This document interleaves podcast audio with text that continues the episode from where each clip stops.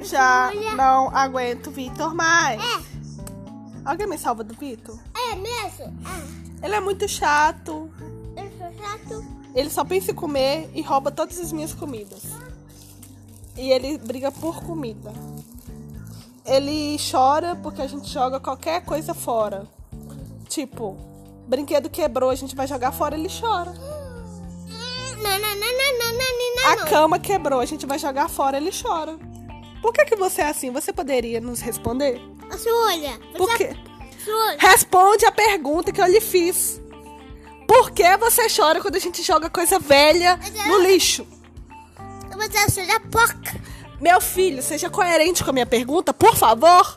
Responda por que é que você chora quando a gente joga lixo fora.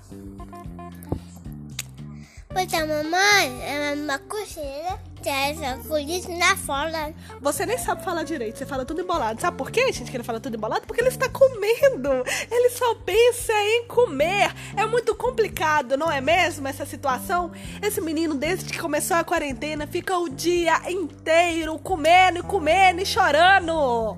O que fazer nessa situação? Eu não sei.